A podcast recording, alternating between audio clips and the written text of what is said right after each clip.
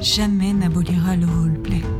Le podcast dans lequel on joue au jeu de rôle, puis on essaie de le penser. Avec Ulfric qui fera naître des mondes au travers de ses histoires, et la psy révoltée qui en arpentera les chemins par les dés et l'imagination. Bonjour à tous, bonjour à toutes et bienvenue dans ce nouvel épisode euh, du podcast Un coup de dé jamais n'abolira le roleplay. Bonjour Ulfric. Bonjour la psy. Alors, euh, où est-ce que tu nous emmènes aujourd'hui? Alors, aujourd'hui, il va y avoir un changement de décor. Euh, sur les deux premiers épisodes, nous, nous étions allés du côté euh, de l'appel de Cthulhu, en termes d'univers et de système. Cette fois, nous allons nous tourner vers l'univers de Warhammer, que certains d'entre vous connaissent peut-être. C'est un univers qui nous tient beaucoup à cœur, dans lequel on joue depuis de très nombreuses années. Et euh, tu as pris d'ailleurs le temps de présenter cet univers s'il y a certains euh, ou certaines d'entre vous qui ne le connaissent pas. Euh, Ulfric vous a mis en ligne une petite capsule qui présente l'univers dans lequel on va jouer et les grandes règles qui le régissent. Exactement. Donc petite capsule qui permet de présenter le fond. Côté forme, on va dire, côté système, pas grand chose de particulier à savoir. C'est un système à base de dessin, donc à base de pourcentage. Et de toute façon, s'il y a des, éléments particuliers de règles qui, nécessitent des explications pendant la partie, on prendra le temps de le faire. La spécificité aussi, c'est que euh, alors que dans les premiers épisodes, on était en train de tester une box avec des scénarios euh, préécrits, euh, même si les scénarios n'étaient pas traduits, là aujourd'hui, on est sur une création complète. Oui, tout à fait. C'est un scénario original que tu as écrit. Exactement, parce que c'est un univers que déjà d'une part je connais suffisamment pour ne pas avoir de problème à y inventer des histoires, et d'autre part parce que Warhammer n'est pas un jeu qui a été initialement pensé pour être joué avec juste un compteur et une joueuse. Donc c'est toujours plus facile effectivement d'écrire soi-même ses scénarios dans ce cas-là. Donc on va reprendre euh, cet univers qui peut être un univers euh, parfois euh, très euh, très vieille école au niveau du jeu de rôle et on va essayer de vous montrer comment on peut l'adapter à la fois au solo, comment on peut l'adapter à une pratique euh, moderne et inclusive et se concentrer sur les enjeux nous qui nous intéressent, à savoir la narration et la circulation de, de l'émotion au sein au sein de l'écriture. Tout à fait. Ce que cet épisode a en plus de particulier, c'est que contrairement au précédent, il ne s'agit pas d'un personnage que tu as créé pour ce scénario, il s'agit au contraire d'un personnage que tu as avec toi depuis presque 10 ans, depuis qu'on a commencé à jouer à Warhammer. Alors ce n'est pas un personnage qui a 10 ans de jeu en tant que tel, parce que nous n'avons pas fait que jouer à Warhammer durant ces dernières années, mais il a quand même une histoire assez importante derrière lui. Oui, et euh, d'ailleurs ça sera l'occasion, je pense, euh, d'une... Euh, analyse un peu plus approfondie dans un des débriefs, à savoir euh, qu'est-ce que c'est de se trimballer un personnage euh, pendant dix ans qu'on a créé quand on était euh, toute jeune. Et puis je pense que ça me permettra d'aborder peut-être les questions un peu thérapeutiques de, de ce qui peut s'exprimer en jeu de rôle, de comment faire évoluer un personnage et tout un tas de questions intéressantes. Mais en effet, euh, Gabrielle, donc, puisque c'est son nom, euh, me suit depuis euh, une dizaine d'années, même si en temps de jeu, en temps d'univers, elle a euh, trois ans d'aventure derrière elle, hein, puisque en fait, nous avons fait la campagne impériale avec des, détours de, de scénarios maison que tu avais écrits. Voilà, la campagne impériale, pour ceux et celles qui ne, qui ne connaîtraient pas, c'est une campagne très très célèbre de jeux de rôle de Warhammer en particulier, qui date de la fin des années 80, je crois, euh, et qui est une campagne euh, épique en beaucoup, beaucoup d'épisodes qui, euh, qui emmène les personnages dans, dans, des aventures assez massives et riches de beaucoup, beaucoup de choses. C'est une campagne qui est un peu datée en termes d'écriture, et donc quand Ulfric l'a fait jouer, il a réécrit les passages qui pouvaient lui sembler un petit peu, un petit peu datés d'ailleurs. En tout cas, donc euh, Gabriel euh, a, traversé euh, cette, cette campagne impériale. On va pas s'étendre dessus parce qu'on veut pas faire de spoilers pour les personnes qui seraient en train de la jouer ou qui ont l'intention de la jouer. La chose que on peut vous dire en tout cas, c'est que Gabriel donc commence à avoir un certain background et ça va être intéressant. C'est-à-dire que là, on part avec un personnage qui quand même a des capacités qui, qui se sont développées au fil du temps. Exactement. Alors, est-ce que tu peux nous, nous présenter tout simplement qui est Gabrielle quel est son caractère et son parcours, disons, personnel, plus que les éléments qu'elle a traversés, mais comment est-ce qu'elle a évolué au fil de ces dernières années? Alors, une des choses qui est notable dans la création du personnage de Gabriel von Freundlir, c'est que à l'époque, lorsque euh, on avait créé ce perso, je ne sais pas si tu t'en souviens, mais on avait euh, tiré la plupart des choses au hasard, au dé. Oui, c'est vrai qu'on on était à une période, il y a dix ans de ça, où nous-mêmes, on était encore dans des fonctionnements un peu, un peu old school, on va dire. Et euh, le choix de carrière, puisque c'est ainsi que se désignent les, les, disons, le parcours du, du, du personnage avant qu'il euh, qu'il commence à être joué. Le choix de carrière avait été fait au hasard. Il y avait, je crois que je vous avais fait tirer, euh, euh, parce qu'il y avait plusieurs personnages qui avaient été créés en même temps à cette époque, je vous avais fait tirer deux carrières au hasard et vous choisissiez celle qui vous plaisait le plus. Et alors, donc, on avait tiré aussi au hasard son signe astrologique, sa région d'origine, son apparence, etc. Et donc, c'était un personnage, en fait, qui avait très peu de background. Donc, c'est un personnage qui a été quasiment au départ euh, généré aléatoirement et ensuite c'est au fur et à mesure de l'aventure et au fur et à mesure que moi je grandissais que finalement euh, l'histoire de, de, de, Gabrielle est née en même temps qu'elle. Euh, donc c'est quelque chose de très intéressant sur lequel je reviendrai. Mais ce que je peux vous dire, c'est que Gabrielle donc est une humaine, euh, qu'elle a aujourd'hui 32 euh, ans, qu'elle a commencé donc euh, cette première carrière qui avait été tirée au sort, qui moi m'allait tout à fait, c'était une carrière de fanatique, donc concrètement une, une carrière euh, de, de, de personnes un peu euh, illuminées euh, qui peut avoir recours un petit peu à la violence pour euh, défendre ses idées, quelqu'un qui va être beaucoup dans l'éloquence. Donc ça, c'était le, la carrière d'origine. Elle est aussi rousse avec les yeux verts. Elle euh, fait la même taille que moi. Enfin, on avait tiré un certain nombre euh, de caractéristiques qui étaient tombées sur des choses qui, qui étaient, c'était étrange d'ailleurs parce que euh, gauchère comme moi, etc., etc. Et en fait, je pense que ça a aussi créé quelque chose d'avoir un personnage qui me ressemble dans ce qui était sorti aléatoirement dans après ce que j'ai pu mettre dedans. Donc finalement, on aura l'occasion d'y revenir, mais je pense que en tout cas, plus on crée jeune des personnages et plus on les habite longtemps, plus finalement euh, il y a quand même euh, quelque chose de, nous qui transpire. Donc, euh, elle, est, elle est issue d'une petite communauté, d'un petit village hein, de, de l'Averland, qui est une, région de l'Empire. Et son père était cocher, sa mère était éclaireuse, et ses parents ont été tués dans une attaque d'hommes-bêtes.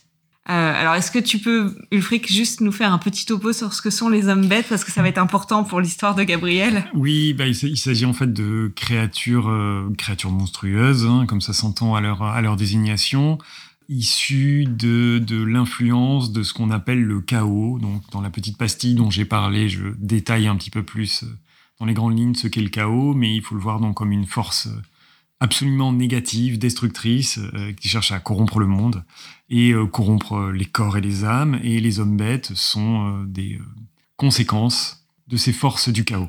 Donc cette attaque d'hommes bêtes, ça constitue un événement fondateur pour, pour hein, puisque un raid d'hommes bêtes a eu lieu dans, dans, son village, sur la maisonnée qu'occupaient ses parents. Ses deux parents sont décédés sous ses yeux, alors qu'elle était jeune adolescente. Et euh, dans un accès euh, de rage, Gabriel a tué un des hommes bêtes, ce qui est, ce qui est un exploit, ce qui est quelque chose euh, de d'extraordinaire.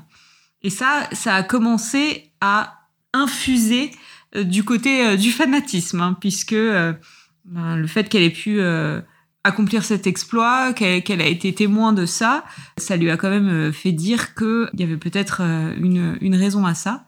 Et puis euh, son, chemin euh, l'a mené euh, à être en effet confrontée beaucoup à la mort, à l'injustice aussi, et elle a décidé de rentrer dans le clergé du dieu mort. Alors là, c'est pareil, je vais te laisser expliquer un peu quelles sont les, spécificités du dieu mort que, que Gabriel a choisi. Comme son nom l'indique, bien que ça s'écrive M-O-2-R, mort est le dieu de la mort, en fait, le dieu des défunts qui, euh, qui est partagé entre deux courants, deux activités. D'abord, les prêtres qui vont euh, effectivement s'occuper des défunts, qui vont les accueillir dans ce qu'on appelle des jardins de mort, qui sont des cimetières, qui vont s'occuper des crémations des morts. Et il y a les augures, dont fait partie Gabriel d'ailleurs, mais je pense que tu y reviendras plus en détail. Mhm. Les augures euh, s'intéressent au deuxième aspect de mort, qui est que euh, c'est un dieu, c'est enfin, le dieu des rêves et des prédictions, en fait.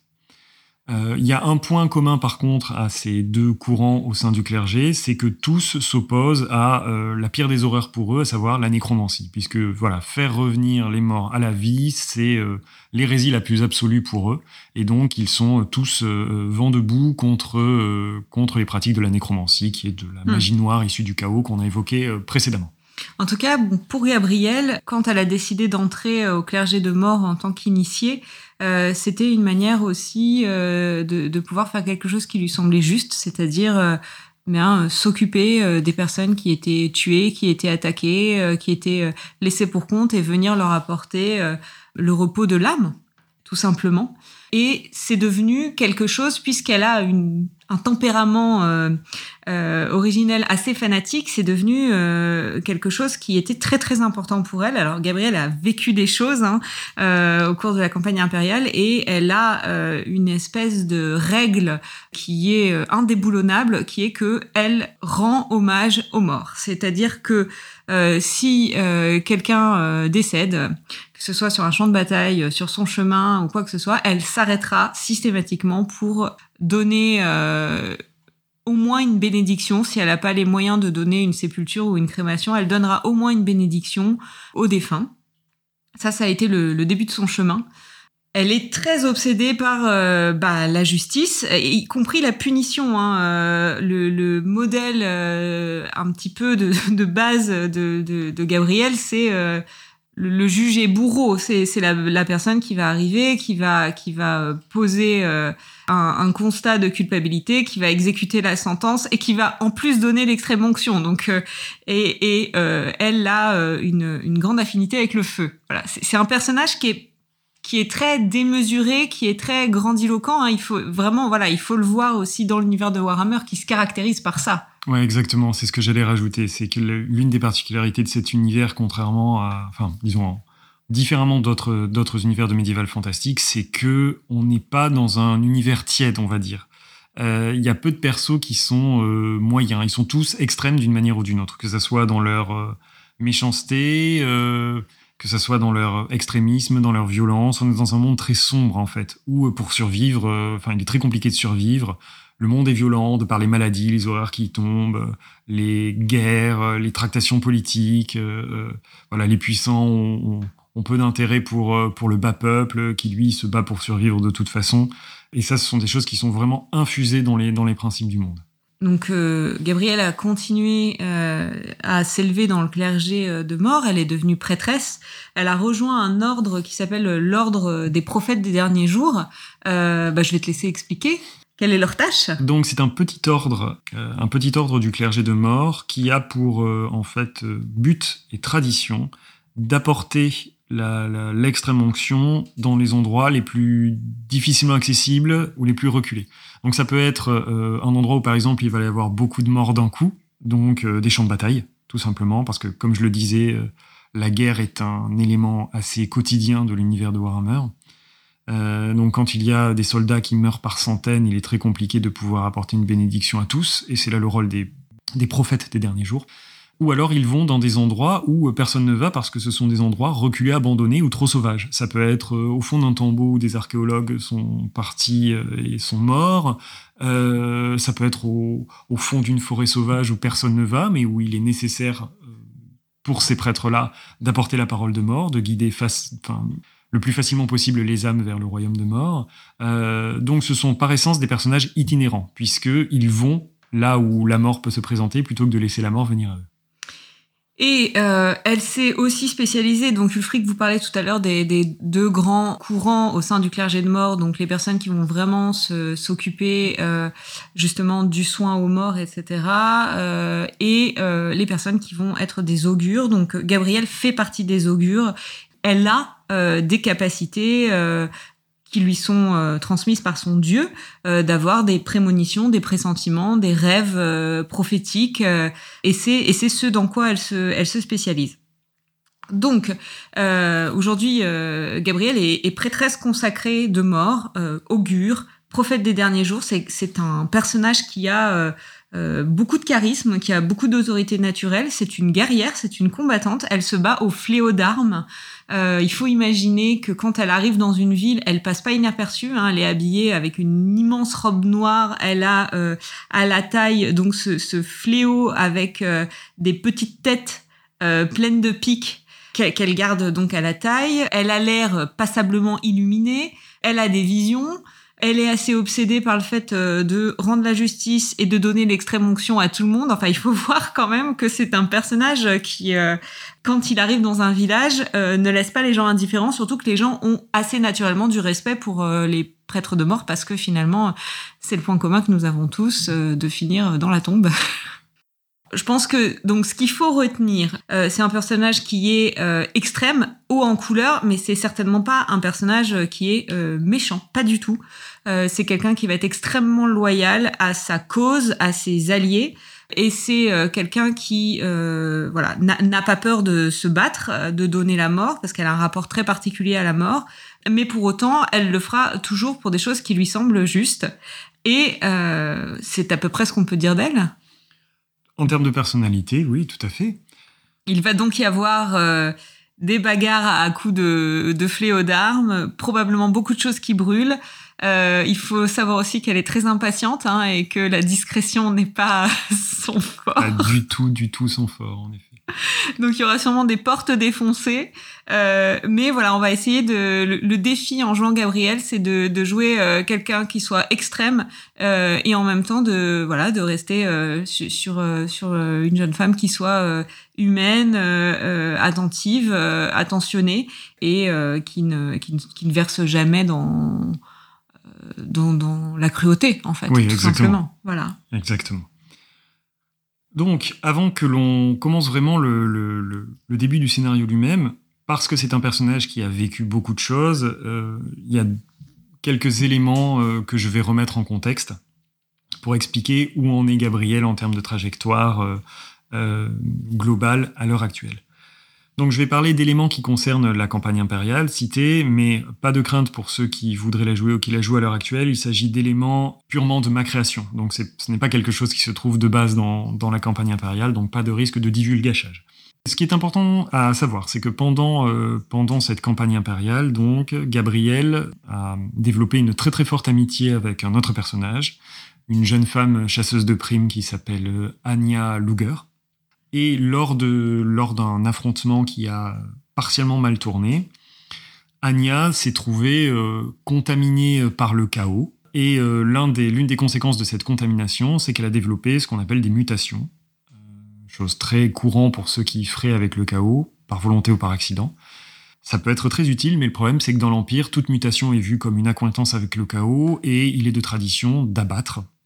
La peine de, mort. Voilà, la peine de mort pour tous ceux qui manifestent une mutation.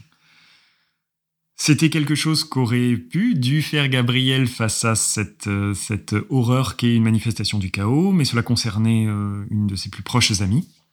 Et surtout, c'était injuste parce que euh, elle avait été contaminée en combattant le chaos et elle n'avait pas été en accointance avec avec le chaos. Donc moi, ça me semblait tout à fait injuste de la battre. Et donc, je me suis mise en tête de trouver un moyen de la guérir je, ne sais pas si c'est possible au sein de, l'univers de Warhammer, parce que c'est quand même un univers assez sombre. Euh, mais euh, Gabriel s'est dit que euh, comme cette manifestation-là était injuste, il devait forcément y avoir une façon de rétablir la justice et donc de guérir Anya. Elle décide de rendre visite à un de ses anciens contacts, quelqu'un de ses anciens alliés aussi, un médecin du nom de Quintus Fassbinder, qui s'est installé dans une grande ville qu'on appelle Nuln, qui est le centre du savoir de l'Empire, et qui se trouve euh, bien loin de là où se trouve à l'heure actuelle euh, Gabriel.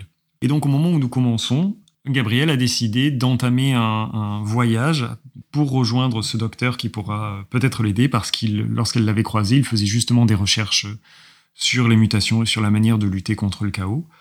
elle quitte donc la grande ville de Midenheim un endroit où elle est la bienvenue et qu'elle connaît bien. Elle laisse donc cette ville derrière elle pour euh, traverser euh, une province qui s'appelle le Hochland, petite province récemment créée au sein de l'Empire, et rejoindre une plus grande ville d'où elle pourra prendre un bateau jusqu'à Nuln. La dernière information qu'il faut avoir pour dans un contexte plus général, c'est que l'Empire sort d'une guerre civile partielle. Une guerre entre plusieurs provinces euh, sur des bases de, différents religieux sur lesquels on n'a pas besoin de s'attarder, c'est pas important. Mais c'est euh, surtout dans la zone euh, où, est Gabriel, une guerre qui a laissé des traces, des traces importantes. Est-ce qu'il y a quelque chose que tu voulais rajouter ou préciser? Alors, il y a peut-être une dernière chose que, que je voulais rajouter par rapport à, à Gabriel, c'est que alors je ne dirais pas que Gabriel est asexuel et d'ailleurs il n'y a pas vraiment de vœu de célibat au sein du clergé de mort, contrairement à d'autres clergés euh, comme le clergé de Sigma, hein, je crois. Tout à fait. Mais Gabrielle n'a pas vraiment eu euh, d'histoire d'amour, ça semble pas l'intéresser plus que ça. Hein. Elle semble assez euh, prise par ses propres idées.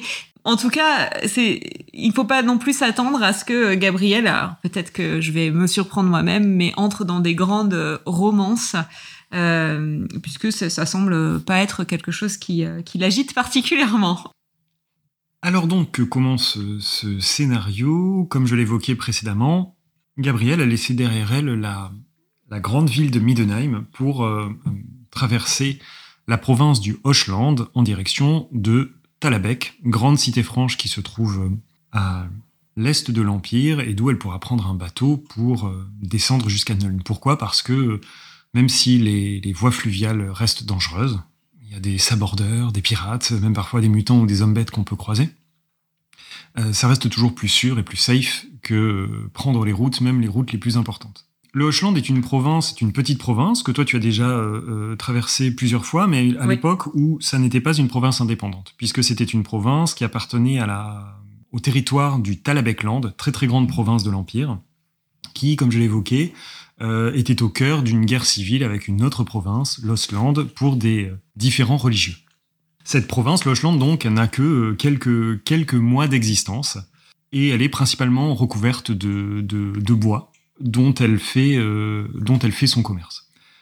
Dans quel état d'esprit est Gabrielle lorsque, voilà, après plusieurs jours de voyage, elle, s'engage dans, dans la province d'Osland Mais je pense qu'elle est déterminée. Pour elle, même si pour le moment, dans tous les gens qu'elle a interrogés euh, à Middenheim et dans toutes les recherches qu'elle a faites, elle n'a pas trouvé trace de façon de guérir Anya. Pour elle, une, injustice comme ça ne peut pas exister. Elle pense donc qu'elle va pouvoir inverser la tendance. Elle euh, doit prier régulièrement son Dieu le soir, peut-être euh, avant de, de s'endormir, de lui envoyer un signe pour la guider. Mais elle pense que Anya euh, n'a pas mérité ce qui lui arrive et que donc ça ne peut pas exister. Et, comme elle n'a pas de doute sur sa foi, euh, elle marche tout droit et, euh, et elle, elle est persuadée qu'elle va y arriver. Donc elle fait tout ce chemin-là à pied. Oui. C'est son mode de, voyage et de transport habituel. Et là, ça fait quelques jours déjà qu'elle a passé les frontières du Hochland. Tu as laissé derrière toi la, la, la grande ville de Krudenwald, qui est une des plus grandes villes du Hochland et tu es en train de faire route vers, tu avais consulté des cartes en fait avant de partir, vers la petite ville de Garsen. On n'est pas encore au cœur des forêts du Hochland. Euh, les routes sont encore, euh, sont encore assez euh, rocailleuses, peu entretenues parce que c'est une petite province et c'est une route qui n'est pas forcément beaucoup empruntée. Et alors que tu, que tu marches d'un bon pas, on est en début d'après-midi, tu aperçois sur la route, un petit peu plus loin, un chariot. Un grand chariot qui est immobilisé au milieu de la route et qui, tu le vois, est rempli ras la gueule d'objets. De, d'objets. Même de loin, tu aperçois qu'il y a euh, des meubles, euh, des sacs, tout est euh, serré par de grandes cordes. Quelqu'un déménage en fait. Il semblerait. Et tu vois des silhouettes humaines assises sur le chariot et deux qui sont à côté du, du chariot en train, semble-t-il, d'essayer de le soulever. Là, je suis en tenue de voyage. Euh, ça veut dire que je n'ai pas ma grande robe de cérémonial. D'accord. Ceci dit, euh, je porte les insignes, euh, les différents insignes de mort. Donc la rose, le linteau, le ciel étoilé, le corbeau. ressemble, ça commence à ressembler à des médailles militaires, hein, le nombre d'insignes. Et donc j'ai une, une, tenue de cuir noir, entièrement noir, avec donc les, les, insignes qui sont, qui sont épinglés, mon fléau en travers, en travers du dos et un, barda, un sac. et donc je vais m'approcher de manière tout à fait franche pour leur proposer de l'aide, puisque j'ai l'impression qu'ils sont euh, peut-être embourbés ou quelque chose comme ça. Lorsque tu t'approches, tu vois rapidement euh, qu'en effet, ils ont un souci au niveau de leur chariot. Une des roues semble-t-il a cassé en passant dans un des trous de cette route mal entretenue. Sûrement que par le poids du chariot qui est surchargé, ça a suffi à briser la roue. Et tu vois que les deux silhouettes que tu as vues, les deux humains que tu as vus, un homme et une femme, au moment où tu t'approches, en fait, tout de suite se redressent et euh, l'homme euh, fait signe à la femme de rejoindre les autres personnes qui sont sur le chariot, à savoir trois enfants. Assez méfiant, il se tourne vers toi et il attend en jetant des coups d'œil au chariot et en jetant des coups d'œil alentour, parce qu'il, de là où il est, il ne semble pas encore voir qui tu es ou ce que tu peux être. Je vais m'approcher euh, jusqu'à me retrouver face à lui et je vais lui demander si il a besoin d'aide. Euh, tu vois qu'il te regarde, il voit les, symboles sur ton torse qui sont euh, des symboles connus pour le coup de tous, parce que tout, le monde euh, un jour sera confronté à la mort. Il prend un air plutôt soulagé. Merci, oui, vous pouvez peut-être nous aider. Il jette constamment des coups d'œil par contre à ton fléau. Hein. Il y a un côté extrêmement martial dans ton attitude qui le, qui le perturbe un peu par rapport à ce qu'il a, peut-être aux autres prêtres ou prêtresses de mort qu'il a pu déjà croiser. Mais il semble tout à fait tout à fait reconnaissant de ton aide. Tendant la main, il se présente sous le nom de Hans Gerlicht. Et il se tourne vers le chariot et il te présente le reste de sa famille. Donc la femme qui était remontée à ton approche descend, euh, te serre la main, un peu impressionnée et gênée par ta présence, parce que tu dégages. Elle se présente sous le nom de Saskia. il te présente leurs trois enfants, deux filles et un garçon, le garçon étant le, le Benjamin. Donc Gudrun, Raina et le petit Randolph je jette quand même un petit coup d'œil circulaire sur euh, le chariot et je leur demande de vous déménager. On est en train d'essayer de rejoindre euh, Erwig, la capitale du Hochland. Est-ce qu'il y a une raison particulière? Vous êtes euh, attendu? C'est un choix? Vous n'êtes pas forcé de déménager quand même avec les événements qu'il y a eu dans le Hochland récemment Non, non, non. Nous, nous, venons du Nordland, bien plus au nord. Disons qu'on avait envie de, de changer de vie et on a entendu dire que, bah, suite à la guerre, euh, surtout dans ce coin-là, il semblerait qu'on manque pas mal de bras. Hmm. Et donc on s'est dit que c'était peut-être l'occasion d'aller tenter notre chance là-bas. Je suis, euh, je suis charpentier. Et je pense qu'il y aura plein de choses à faire là-bas. Donc euh, voilà, on est parti depuis de nombreuses semaines maintenant. et bah écoutez, c'est, c'est une aubaine. Je pense que on tombe sur vous ici parce que voilà, et Saskia et moi, à deux, on n'arrive pas à soulever ce chariot suffisamment pour pouvoir refixer la roue de secours qu'on a. Bien sûr, je vais vous aider. Et euh, je m'accroupis et bon, bien sûr, je reste toujours vigilante, hein. euh, mais à mesure que je les aide, je discute un peu et j'essaie de savoir si euh, ces dernières semaines sur la route, ils ont vu ou entendu des choses qui sortent un petit peu de l'ordinaire. Alors, vous commencez donc par changer la roue, faites un gros effort, mais à trois, vous, euh, vous réussissez à soulever suffisamment la, le chariot pour que Hans, Hans Gerlicht puisse euh, mettre une cale qui surélève. Et ensuite, il peut s'atteler à démonter la roue et la remplacer. Mm-hmm. Et pendant qu'il fait ça, c'est euh, Saskia, son épouse, qui, qui te parle. Heureusement, Sigmar les protège. Ils n'ont pas eu à croisés de bandits, ils n'ont pas eu de problème particulier sur la route. Ils craignaient vraiment qu'en ces temps difficiles, euh, il leur arrive des, euh, des, bricoles, voire des drames. Mais ce n'est pas arrivé et ils ont bon espoir de pouvoir atteindre Erwig sans heure. Et qu'à part euh, des rumeurs de bandits sur les routes, comme toi tu as déjà pu en croiser depuis, depuis des années que tu parcours les, routes du vieux monde, ils n'ont rien croisé de particulier. Très bien. Si leur chemin coïncide avec le mien, je vais peut-être faire quelques heures de, de marche avec eux une fois qu'ils se remettront en route sans forcément euh, chercher à être euh, dans, dans l'échange nourri en permanence, mais juste euh, voilà, les accompagner. Quand, moi, je suis sûre qu'il leur arrive rien jusqu'à la prochaine étape. Bah, il n'y a pas beaucoup de, routes diverses là où vous êtes. Hein. De toute façon, vous êtes entre la route, vous êtes pardon sur la route entre Coudenwald et Garsen. C'est le seul chemin qu'il y a. Et clairement, eux, une fois passé Garsen, enfin une fois arrivé à Garsen, ils vont continuer en direction de Hervig, une partie en fait du, du, chemin que toi tu vas prendre pour rejoindre, pour mhm. rejoindre Talabheim. Sur le chemin, clairement, ta présence les rassure parce que tu es une guerrière et qu'on ne sait pas ce qui peut arriver sur la route. Mais les enfants en particulier te jettent des coups d'œil euh, mi-curieux, mi-apeurés en fait. Et tu vois que euh, une fois qu'ils ont pu repartir, euh, Saskia euh, prend la, la cadette Raina, la prend sur ses genoux et lui parle en lui disant qu'elle n'a pas à avoir peur, que tu es là quelqu'un qui, qui, vous a aidé à repartir, que tu es très impressionnante, mais que il n'y a pas à craindre quoi que ce soit. Bon, moi je cherche pas particulièrement à les rassurer parce que ils ont raison de, de, me craindre parce que je représente mon Dieu et que et que mon Dieu est la destination finale de tout le monde. Exact. Euh, et que euh, je dois aussi incarner le respect qu'il faut porter à mon Dieu. Donc, euh, je vais pas du tout chercher à leur faire des, des petites grimaces ou des sourires. De toute façon, ce n'est pas le genre de Gabriel. je vais juste continuer à marcher droit. Il vous faut deux heures de plus de marche dans un silence, pas un silence gêné, mais un silence voilà appuyé, on va dire, que vous finissez par, par rejoindre le petit village de, euh, de Garsen, qui est construit par, euh, voilà, quelques dizaines de maisons autour d'une petite place centrale. Arrivé sur place, Hans Gerlich te, remercie de l'avoir euh, accompagné, qu'ils vont prendre une rapide pause pour grignoter quelque chose, mais qu'ils ont l'intention de, de, continuer leur, leur chemin. Il te remercie de nouveau pour l'aide que tu as pu leur apporter. Je lui souhaite bonne route.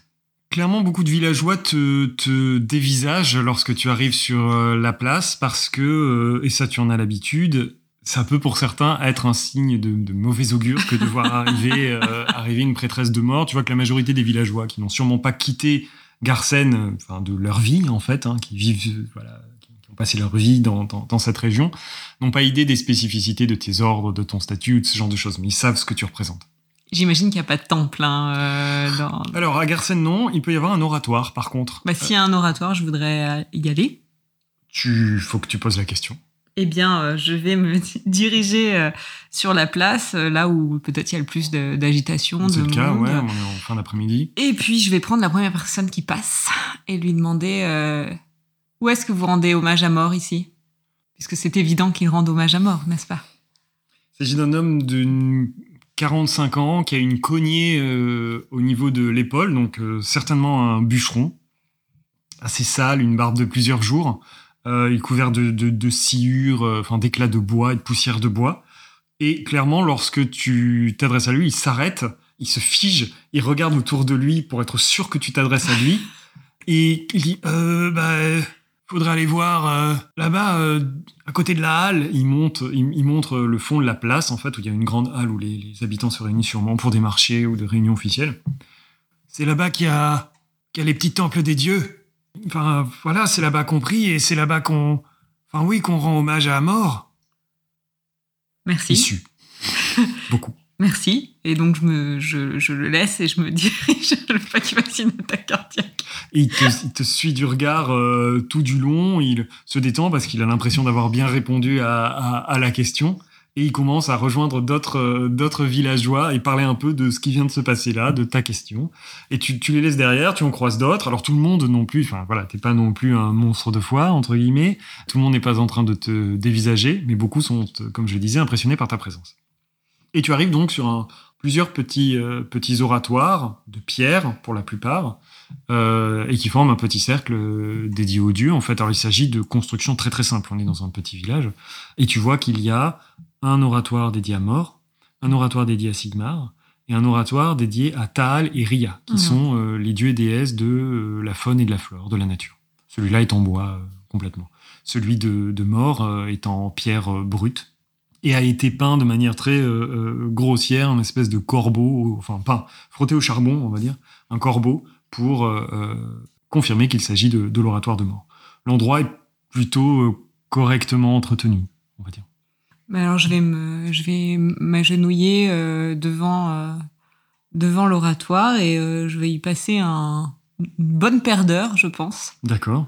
À prier Donc en passant du temps euh, sur cet oratoire, je le fais aussi vivre pour moi. Et, euh, donc voilà, je vais m'en occuper, euh, euh l'épouster et puis passer, oui, au moins deux bonnes heures à, prier en silence.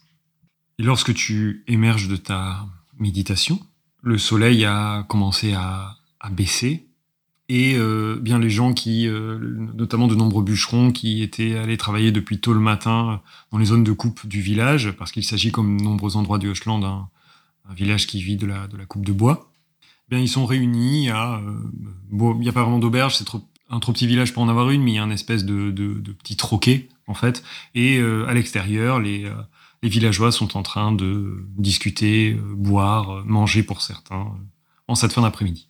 Bah, je vais essayer d'aller me joindre à eux et leur demander euh, si euh, ici il est possible euh, bah, de, se procurer un repas et un toit pour la nuit. Donc tu t'adresses à bah, un serveur qui est en train de déposer de, la, boisson sur une des tables. Il te dit bah oui ça oui manger boire bah vous trouverez tout ici pour le pour le logis. C'est-à-dire qu'entre Krudenwald et plus bas, il n'y a pas grand-chose si vous n'êtes pas trop regardante, euh, sûrement pouvoir trouver, négocier quelque chose pour que vous dormiez dans une écurie, dans de la paille. Ça sera tout à fait suffisant. Écoutez, euh, revenez d'ici, je sais pas moi, 30 minutes et je pense que j'aurai trouvé quelqu'un qui pourra vous accueillir. Ah, je vais peut-être rester ici pour manger. Donc euh, tu t'installes à une table, quelques regards, mais pas plus, pas de commentaires, et on vient te servir euh, à boire et à manger tu vois euh, un peu d'agitation venant euh, de l'autre sortie du village, celle que tu te vois verrais toi emprunter pour, euh, pour continuer ton chemin. Et tu vois arriver des, des hommes à cheval, tous vêtus d'armures de cuir, de tenues vertes et brunes, épées dans le dos. Et un des villageois signale qu'il s'agit des patrouilleurs. Donc les patrouilleurs, c'est une fonction qu'il y a dans l'Empire et ce sont des, des représentants de la loi qui patrouillent, donc euh, vont et viennent au fil des routes pour s'assurer que euh, la sécurité règne. Ils peuvent parfois traquer les bandits, ce genre de choses. Et tu vois que derrière eux, ils traînent en fait euh, des hommes qui sont qui ont les poignets attachés par des cordes, tous encordés en fait derrière le, dernier des patrouilleurs, qui alors qu'eux sont à cheval les traînent à pied. Ils sont euh, assez euh, décharnés, vêtus de vêtements abîmés, d'armures. Certains sont blessés, mais les patrouilleurs semblent n'en avoir euh, que faire et ils sont en train de, de, de rentrer et vont passer devant, euh, devant vos tables.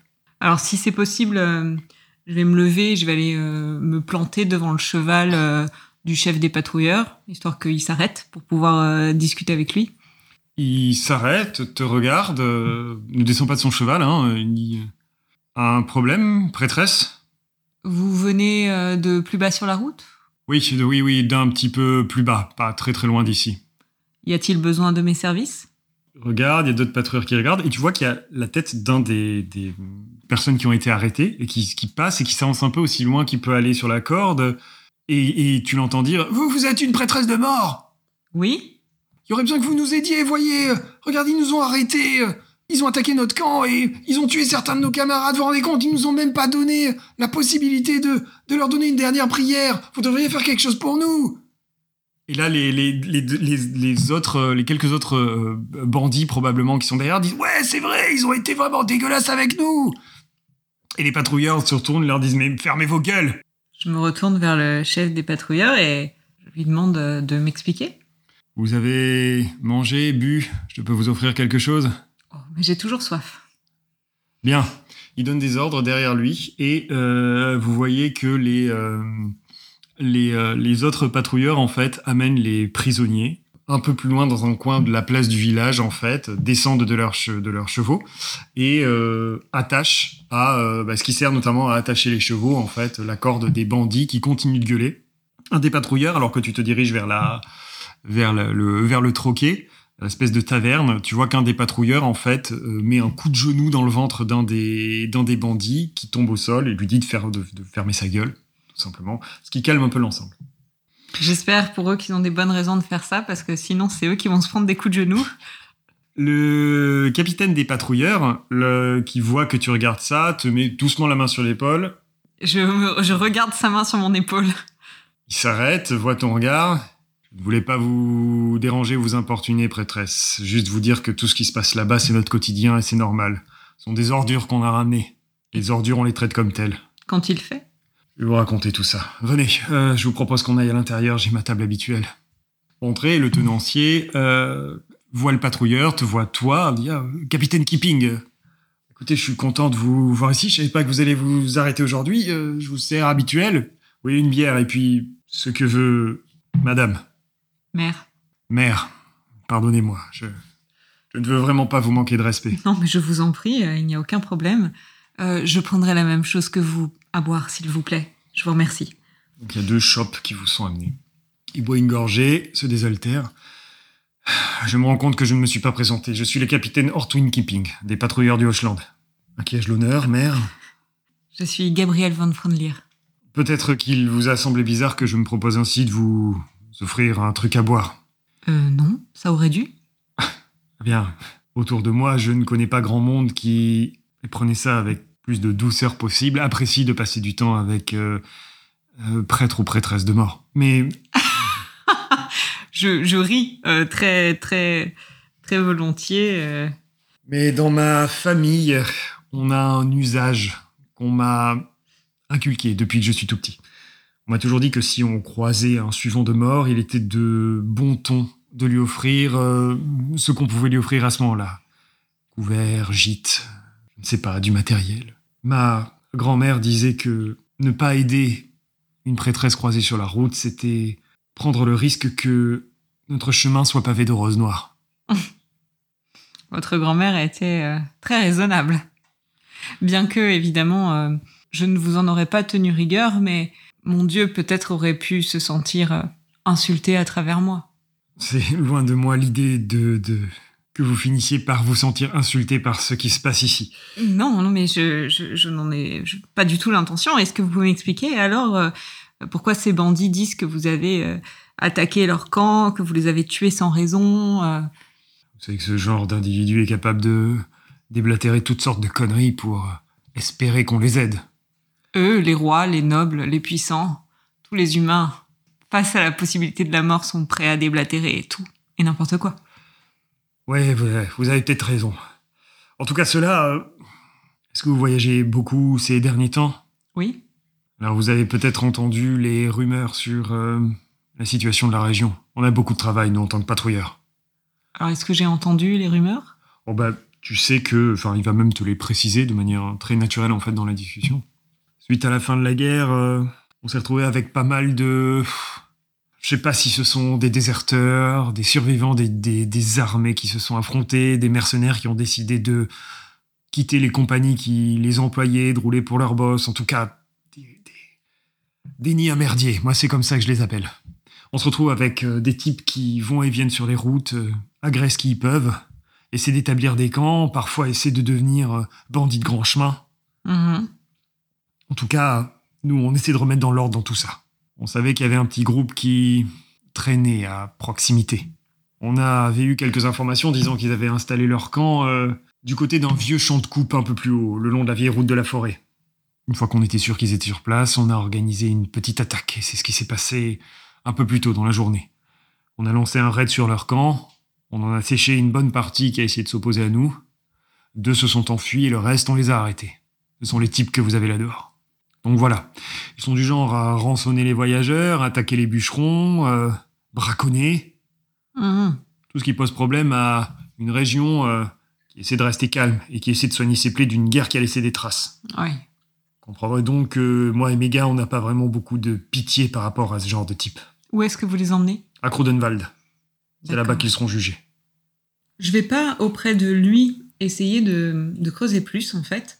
Je vais euh, terminer mon verre avec lui, le remercier, et puis je vais lui dire que il est quand même de mon devoir d'aller euh, apporter euh, la dernière bénédiction aux personnes euh, qui qui ont succombé à l'attaque et que je vais juste aller m'enquérir de leur identité auprès des prisonniers. Écoutez, tant que. J'imagine que c'est pas ce que vous allez faire, tant que vous ne les aidez pas à fuir, évidemment, moi je n'ai aucun problème, vous pouvez leur dire ce que vous voulez. Et même entre nous, leur faire ce que vous voulez. C'est pas mon problème. Au moment où tu te lèves, en fait, où tu te diriges vers la porte, tu vois un autre patrouilleur qui rentre, un peu euh, pressé, et dit euh, donc de- depuis l'entrée euh, Capitaine, euh, il y a un peu de grabuge à l'extérieur. Keeping souffle. Je sors. Je me précipite, moi. J'attends pas que. Et lorsque tu sors, en fait, tu entends euh, euh, du bruit, des voix assez violentes. Et tu vois qu'en fait, il y a un groupe important de villageois qui s'est euh, regroupé autour des bandits et qui sont euh, extrêmement agressifs, menaçants. Et tu vois que les patrouilleurs, les deux patrouilleurs qui restent, en fait, sont en train d'essayer de repousser les villageois pour éviter qu'ils s'en prennent physiquement aux bandits, en fait. Je vais aller me mettre au milieu.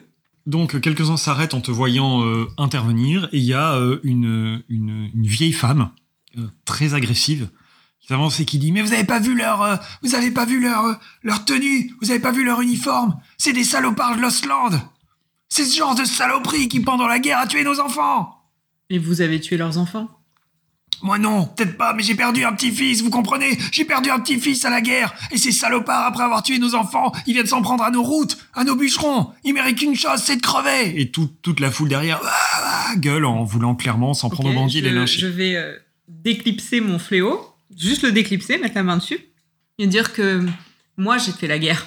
J'ai j'ai traversé les deux camps, les deux chemins. J'étais là au début, j'étais là à la fin. Et j'ai vu les deux camps Et les deux camps être instrumentalisés par des pouvoirs qui les dépassaient. Et que les soldats des deux armées, finalement, euh, n'étaient pas plus en contrôle les uns que les autres. Ils ont tous servi de chair à canon pour des enjeux qui les dépassaient. Et que maintenant, c'est fini. Et que l'Ochland a son indépendance. Et que la spirale de la haine, elle doit arrêter maintenant. Parce que si elle, elle souhaite envoyer quelqu'un dans les jardins de mon Dieu, mon Dieu peut, en échange, vouloir prendre quelqu'un de sa famille. Clairement, ça jette en froid. Les, euh, les euh, vociférations de, de, de la foule se tarissent doucement. Les bandits se marrent, voyant que, que la foule se calme. Je me retourne vers eux et je leur demande qu'est-ce qui vous fait rire? Le bandit en question, qui est celui qui t'avait parlé, euh, s'arrête, coupé un peu dans son élan, dans son, dans, dans- dans son rire. Juste que je pensais que c'était aujourd'hui que j'allais mourir, apparemment ce sera pas pour tout de suite. Vous êtes pressé de rejoindre les jardins de mon Dieu? On n'est plus rien à foutre. Pourquoi? Ça fait plusieurs jours qu'on n'a pas mangé.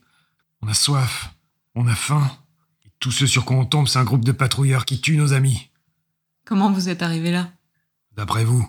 Il montre effectivement son, son uniforme et tu vois qu'il y a des restes de symboles de l'Ostland. On a quitté cette armée de merde, on a quitté cette guerre dégueulasse. On a choisi de d'essayer de voler notre propre aile. Et l'Ostland, ça nous semblait un très bon endroit. Pourquoi? Les routes sont calmes. Généralement, il n'y a pas trop de monde. Et là, le, le- capitaine des patrouilleurs lui dit Bah, dommage, on était là pour arroter vos petites conneries. Pensez qu'on allait pouvoir se faire un peu de blé? Pourquoi faire? Comment ça, pourquoi faire? Pourquoi faire? Et Pourquoi pas? Ça vaut mieux que se crever le cul à crever à l'armée. Vous pensez pas qu'il y a un entre-deux qui existe entre euh, tuer des gens dans une armée ou tuer des gens sur une route? Il y a peut-être... euh, Non? Pas d'autres possibilités? Mais quoi, et devenir un putain de larbin, un fermier, un bûcheron Il crache par terre. C'est pas la vie que je veux, rien à foutre de tout ça. C'est quoi la vie que vous voulez? Je sais pas. Juste pouvoir manger à notre faim. Et pas crever dans l'armée d'un noble de merde. On est d'accord, mais vous venez aussi de dire que vous voulez ni être euh, bûcheron, ni... euh, Parce que bûcheron, c'est un métier honorable et vous pourriez très bien ne pas crever de faim. Donc qu'est-ce que vous voulez? Capitaine des patrouilleurs s'approche et dit Écoutez, vous essayez de raisonner avec un type qui est prêt à rançonner et attaquer tous les voyageurs qui passent. Je pense pas qu'il vous donne une réponse intéressante. J'attends quand même la réponse. Il te regarde et tu vois qu'il a rien à te dire en fait. Qu'il est juste dans un à mi-chemin entre une grande colère, désespoir, pure méchanceté. Je vais lui le regarder et lui dire pas plus que cette dame qui a perdu quelqu'un qui lui était cher, vous n'avez le droit de décider qui rejoint les jardins de mort. Est-ce que vous comprenez ce que je veux dire? Ouais, ouais, je comprends. ouais. Est-ce que vous pourriez me donner l'identité de vos amis qui sont morts? Là, c'est un deuxième, euh, deuxième hors-la-loi qui, euh, qui, qui s'avance et qui dit ouais, et puis il te donne des noms, euh, il te donne des prénoms en fait plutôt que des noms de famille. Je lui demande de me préciser pour chaque personne un signe distinctif pour que euh, je puisse, quand je vais aller sur place, leur rendre la dernière bénédiction. Et quand tu dis ça, il y a un villageois derrière qui dit et nos enfants morts, qui leur a rendu, qui leur a donné une bénédiction Bah sûrement moi, puisque j'étais sur le champ de bataille aussi.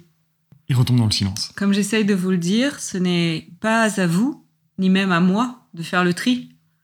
Mort reçoit toute personne envoyée en son jardin et décide lui-même comment le dernier sommeil sera habité.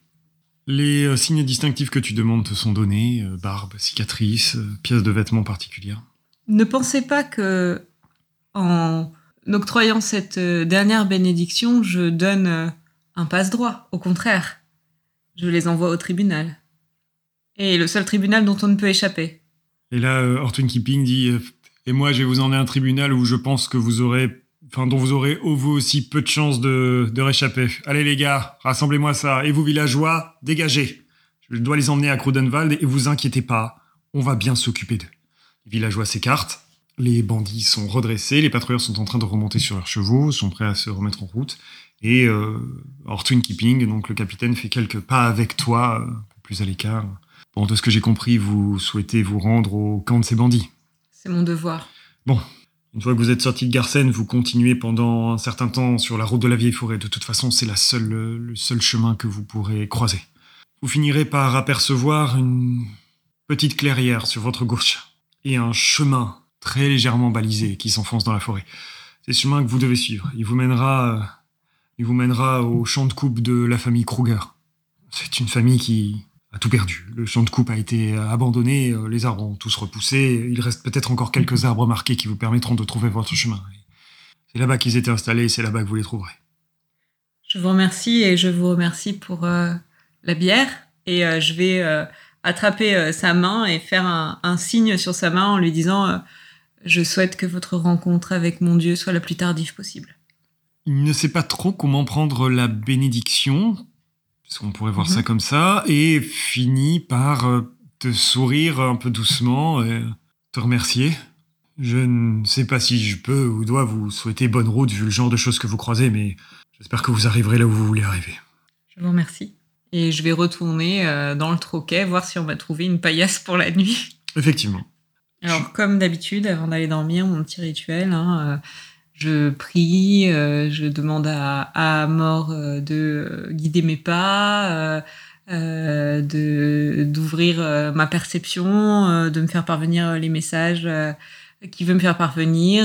et puis voilà, je vais me coucher. Et puis le lendemain matin, très tôt, je me mettrai en route.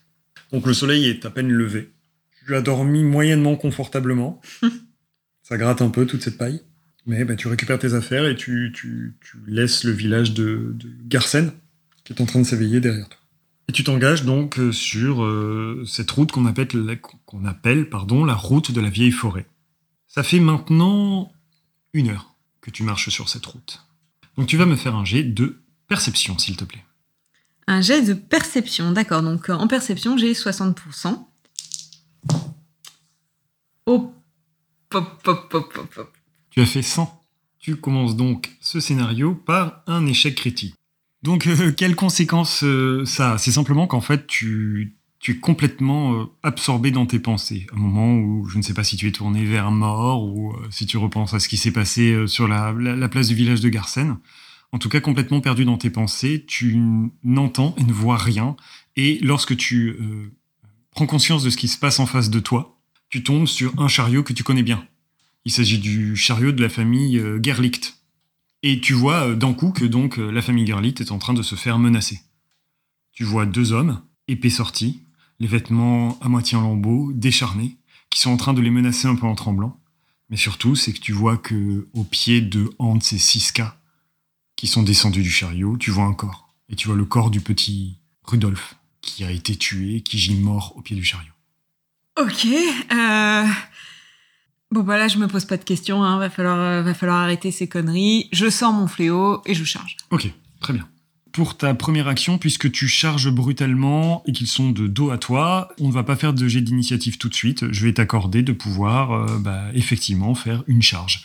Donc tu vas commencer par me faire un jet de capacité de combat, donc qui est la compétence à utiliser euh, en situation de combat. Puisque tu es en charge, tu as un bonus de 10%. Et la particularité de ton fléau, c'est que c'est ce qu'on appelle une arme percutante. Donc en fait, tu jettes, tu, euh, tu pourras euh, lancer 2 dés et garder le meilleur. En fait. Donc vas-y, fais ton jet de capacité de combat. 9 pour 64. Euh, Tout à fait. Tu tapes en fait directement au niveau des jambes. J'explique rapidement. Pour déterminer où un coup arrive dans Warhammer, on inverse les valeurs du résultat du jet de dés. Donc 9 inversé, ça fait 90, et 90, ça correspond aux jambes. Et tu vas donc me faire, euh, alors que tu frappes dans les jambes en courant vers, euh, vers cette, ce, ce bandit, tu vas me faire directement les dégâts. Donc euh, 8 Très bien. plus 7. Plus 7, euh, ce qui nous fait un total de 15. 15 de, de dommages, donc il n'a pas la possibilité ni d'esquiver, ni de parer, ni de quoi que ce soit parce qu'il est pris par surprise. Je vais simplement enlever de ces dégâts-là son endurance et son, euh, ses valeurs de protection. Sauf que pour les jambes, il n'est pas protégé, donc ce sera uniquement son endurance, donc bonus d'endurance 3, il prend 12 de dégâts directement. Donc dis-moi à quoi ça ressemble. Il n'est pas mort, là il va être euh, gravement blessé, mais il n'est pas encore mort. À quoi est-ce que ça ressemble quand, Gabriel charge? Eh bien, euh, j'ai repéré cette famille que je connaissais, j'ai identifié cette petite forme au sol et ça m'a euh, monté euh, la colère à un niveau euh, intersidéral en deux secondes et demie. Et j'ai simplement sorti mon fléau et chargé sans rien dire. Et j'ai armé mon bras et abattu toutes les têtes du fléau d'armes pleines de piques sur les jambes en fait en faisant un, coup un peu transversal euh, comme pour faucher les jambes et elles se sont euh, bien plantées dans les, dans tibias euh, de cet homme. Le coup est extrêmement violent, il bascule au sol vu la, violence du choc euh, et la surprise. Le deuxième euh, bandit se retourne, tremblant, voyant son, ami qui vient de se faire euh, euh, quasiment arracher les jambes, et qui est au sol en hurlant et en pissant le sang, et qui se tourne vers toi, qui lève son épée et qui va essayer de te, de te frapper. Là maintenant, comme tout le monde est au courant de, de- de- des différents assaillants, on va passer en initiative classique. Donc comment ça se passe? On va tous jeter un des 10 et on va ajouter la valeur des dizaines de notre compétence agilité. Et le plus haut chiffre sera celui ou celle qui agit en premier. Alors Gabriel, l'agilité, ce n'est pas sa plus grande force. hein. J'entends.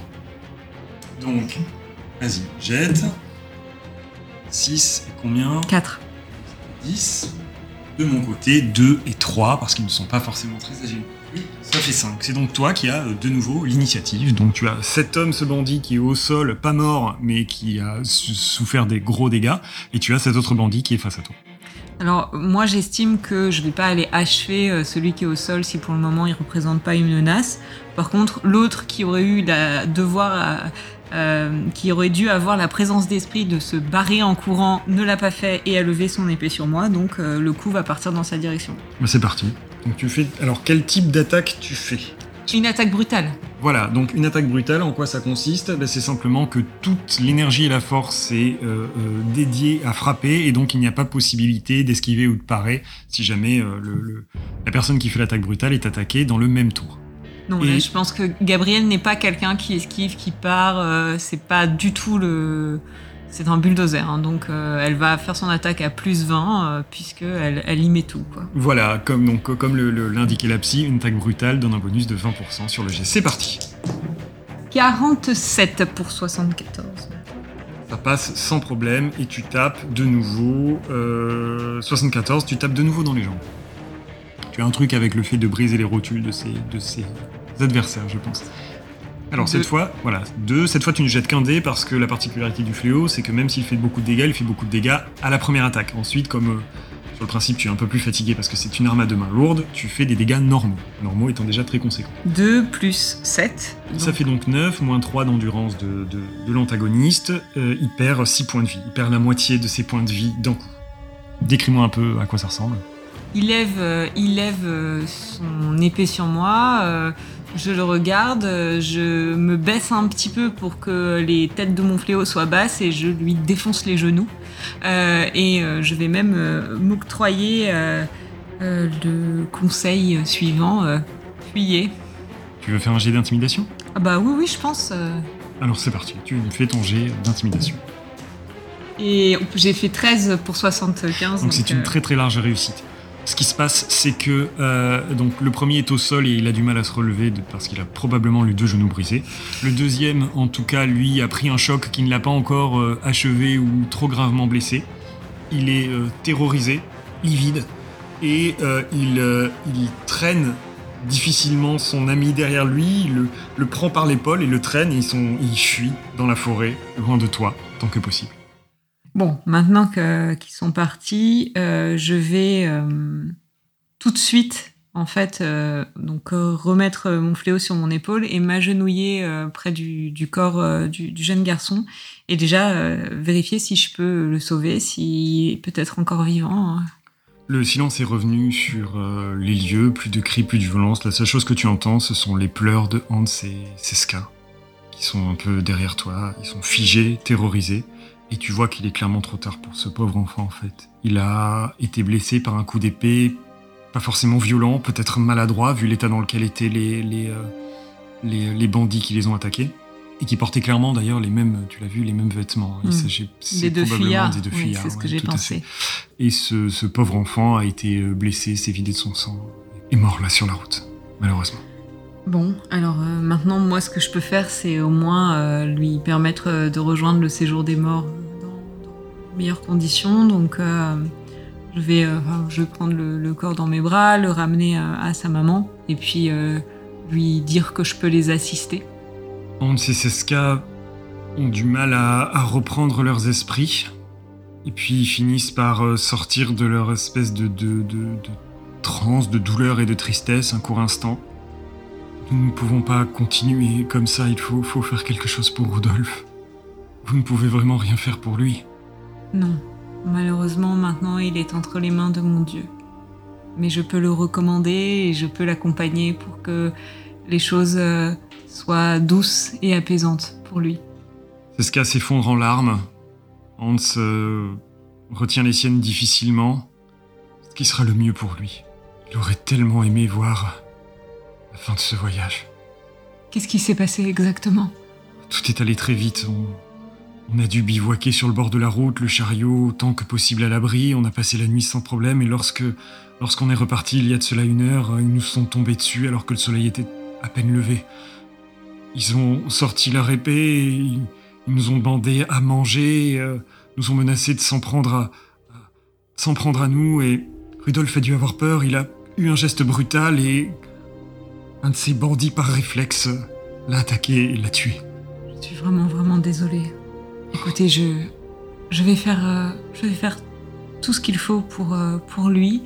Recueillez-vous, restez avec lui. Moi, je vais préparer de quoi euh, faire la cérémonie, passer du temps avec lui et, on se retrouve d'ici une petite heure. Il récupère le corps, tu vois que les deux autres enfants sont traumatisés. Bah, c'est terrible. Ils pleurent leur enfant, euh, alors que toi, tu donc cherches à, préparer une cérémonie. Comment est-ce que tu dis? Bah, Ce que je vais faire, c'est que je vais euh, aller construire, je pense, un bûcher. Hein, en ramassant dans la forêt de quoi. je vais aussi, puisque c'est quand même mon apprentissage de base, aller euh, chercher euh, les plantes nécessaires pour faire euh, les onguents, les fumigations, les choses comme ça. Et puis je vais voilà, leur, leur faire une, une, jolie cérémonie. Il te faut une bonne heure et demie pour faire tout ça. Bien sûr. Alors que en fait, tu, tu es entouré par la, la vapeur d'humidité qui se dégage alors que le soleil monte de, de, de plus en plus haut. Tu t'enfonces un peu dans la forêt pour effectivement trouver les plantes nécessaires, ramasser du bois que tu penses être suffisamment sec, et euh, sur le bord de la route, tu, construis ça et mets tout en place pour, pour que la cérémonie soit, soit menée. Fais ça, puis après je vais aussi m'occuper du corps, euh, donc euh, le, préparer, le laver, mettre les onguents, mettre les herbes, faire les prières d'accompagnement nécessaires, etc., le recommander à mon Dieu, et puis une fois que, que c'est prêt, euh, je vais euh, l'entourer dans un linceul, le déposer euh, sur le bûcher et puis bah, voilà, demander à ses parents de, de, de dire quelques mots, essayer d'associer aussi les, les, petits s'ils veulent déposer quelque chose sur le bûcher, une fleur ou un jouet qu'il aimait bien, et puis et puis ensuite faire la bénédiction finale. et puis je pense que je vais le sentir clairement si si l'âme l'âme est bien traitée et qu'elle s'en va au bon endroit. Donc tu donc les, parents dans, cette cérémonie qui euh, agissent dans le sens de ce que tu proposes, le jouet déposé. Euh, les petits-enfants n'ont pas grand-chose à dire, à part l'aîné. Enfin, qui rêve, l'aîné Gudrun euh, dit quelques mots en larmes. Et parents sont pas très à l'aise, mais ils souhaitent que leur, leur fils trouve son chemin comme eux, ils espèrent trouver leur chemin sur la route en continuant sans lui. Alors que tu mets le feu au bûcher et que l'ensemble commence à brûler, tu sens effectivement, avec tes sens particuliers, affûtés par ta prêtrise, ta connexion avec ton Dieu, que les choses ont été faites de la bonne manière. Et que tu sécurises le passage de son âme en direction du royaume de mort. Je vais laisser passer un petit peu de temps et puis ensuite euh, je vais aller euh, assurer les parents que voilà, je, voilà, je l'ai senti. Il, il, est passé, euh, il a trouvé son chemin, il a rejoint les jardins de mort et que comme c'était une âme innocente, il va avoir un séjour doux et merveilleux dans les jardins de mort qui vont être pleins de fleurs odorantes, etc. Et qu'il les attendra pour le moment où, où eux le rejoindront. Les mots sont doux, sont justes, euh, mais ils ne sont qu'un léger baume sur les, sur les douleurs des parents. Mais, mais, des mots qui leur permettent quand même de tenir, de laisser derrière eux le bûcher, et n'ont pas d'autre choix que de reprendre. Moi, je les suis du regard pendant un temps. Hein. Euh, bon, là, je sais que les bandits qui étaient sur cette route, il n'y en a plus, que c'est fini, donc euh, je suis pas inquiète dans l'immédiat, mais... Euh, et puis, euh, je vais essayer de trouver la bifurcation pour, euh, pour me diriger vers, vers le, le camp. En fait, tu les accompagnes pendant un petit quart d'heure d'un silence de mort, c'est le cas de le dire, avant de d'apercevoir effectivement un arbre marqué d'un cas en fait, enfin un cas très grossier puisque euh, bûcheron, euh, villageois, peu de monde sait écrire. Peut-être que c'est un signe qu'on leur a montré qui correspondait à la famille Kruger et qui a été reproduit un peu maladroitement, mais qui marque, euh, marque effectivement le début d'un chemin que tu devines mm -hmm. par euh, un usage occasionnel pas répété qui aurait enlevé toute la végétation. Mais tu es sûr que c'est par là, effectivement. Les, les, les, les garlics te, te, saluent et, euh, dans leur peine, continuent leur chemin vers, euh, vers la suite de leur vie. Et toi, de ton côté, donc, tu t'enfonces en direction de, du camp. Mm. Très rapidement, l'atmosphère sonore change alors que tu t'enfonces au cœur de la forêt. Une forêt assez vivante. Animaux, plantes, évidemment.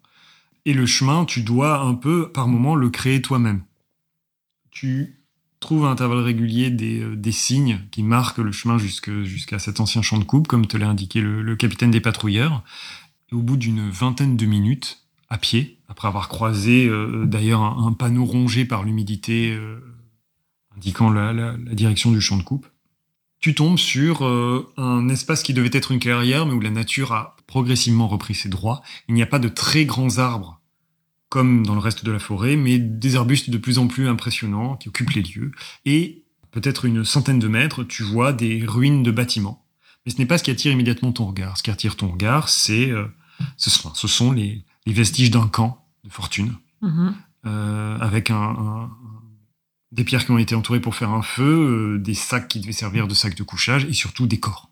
Trois corps euh, qui sont euh, étalés au milieu de ce camp, avec de grandes blessures, flaques de sang, pour certains des rictus de douleur sur le visage au moment de la mort, probablement. Suffisamment de temps qui est passé pour que euh, insectes et bêtes aient commencé à faire le travail sur les corps, en fait. Est-ce que je reconnais les signes distinctifs qu'on m'a donnés Parfaitement. Alors dans ce cas, euh, je vais euh, me, me, mettre euh, à l'ouvrage en essayant voilà, de ne pas faire de distinction, parce que c'est pas à moi, là, pour le coup, de, de juger, c'est à mon Dieu, mais bien sûr en ayant en tête d'envoyer à mon Dieu le message de voilà qui étaient ces personnes. Donc à la fois des, des pauvres airs qui ont été instrumentalisés par une armée qui les a laissés euh, affamés euh, dans l'impossibilité d'entrer chez eux parce que c'était des déserteurs et en même temps que euh, face à ça bah, ils se sont tournés vers la violence et que eux-mêmes sont devenus des agresseurs quoi donc euh, j'essaye voilà de penser un petit peu à, à, à ce qu'a été à ce que je sais de ce qu'a été leur vie et euh, de les recommander à, à, mon Dieu avec ce que je sais. Là, je pense que, que pareil, hein, je vais refaire un, un, bûcher. Ça commence à faire beaucoup de bûchers dans la journée. C'est un peu lourd, même si c'est mon métier et que je suis habituée. Et puis, euh, et puis je, vais, je vais faire mon devoir. Là, ça te prend une grande partie de la matinée, en fait. Le bois, en plus, euh, sous, les, la, sous la frondaison des arbres, est particulièrement humide. Et alors que tu commences à tirer les cadavres vers les bûchers pour pouvoir les brûler, tu entends un cri, en fait un cri qui est un, cri de douleur, pas un cri déchirant, mais un cri de nette douleur et qui vient euh, des bâtiments qui sont tout au fond en fait. Ok, bah je m'interromps et je cours. Tu cours en direction des bâtiments et alors que tu t'approches, tu entends des bruits de bataille, en tout cas des bruits de métal qui s'entrechoquent, clairement comme si euh, des armes étaient en train de, s'entrechoquer.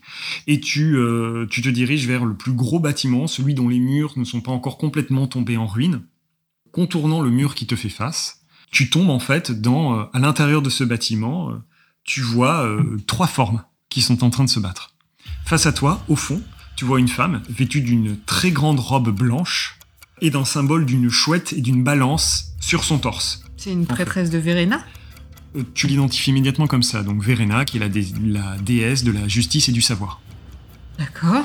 Tu vois qu'elle a des tatouages de lettres sur le visage, euh, des espèces de textes de parchemin agrafés à sa tenue. Certains sont tachés de sang parce qu'apparemment elle est profondément blessée au flanc.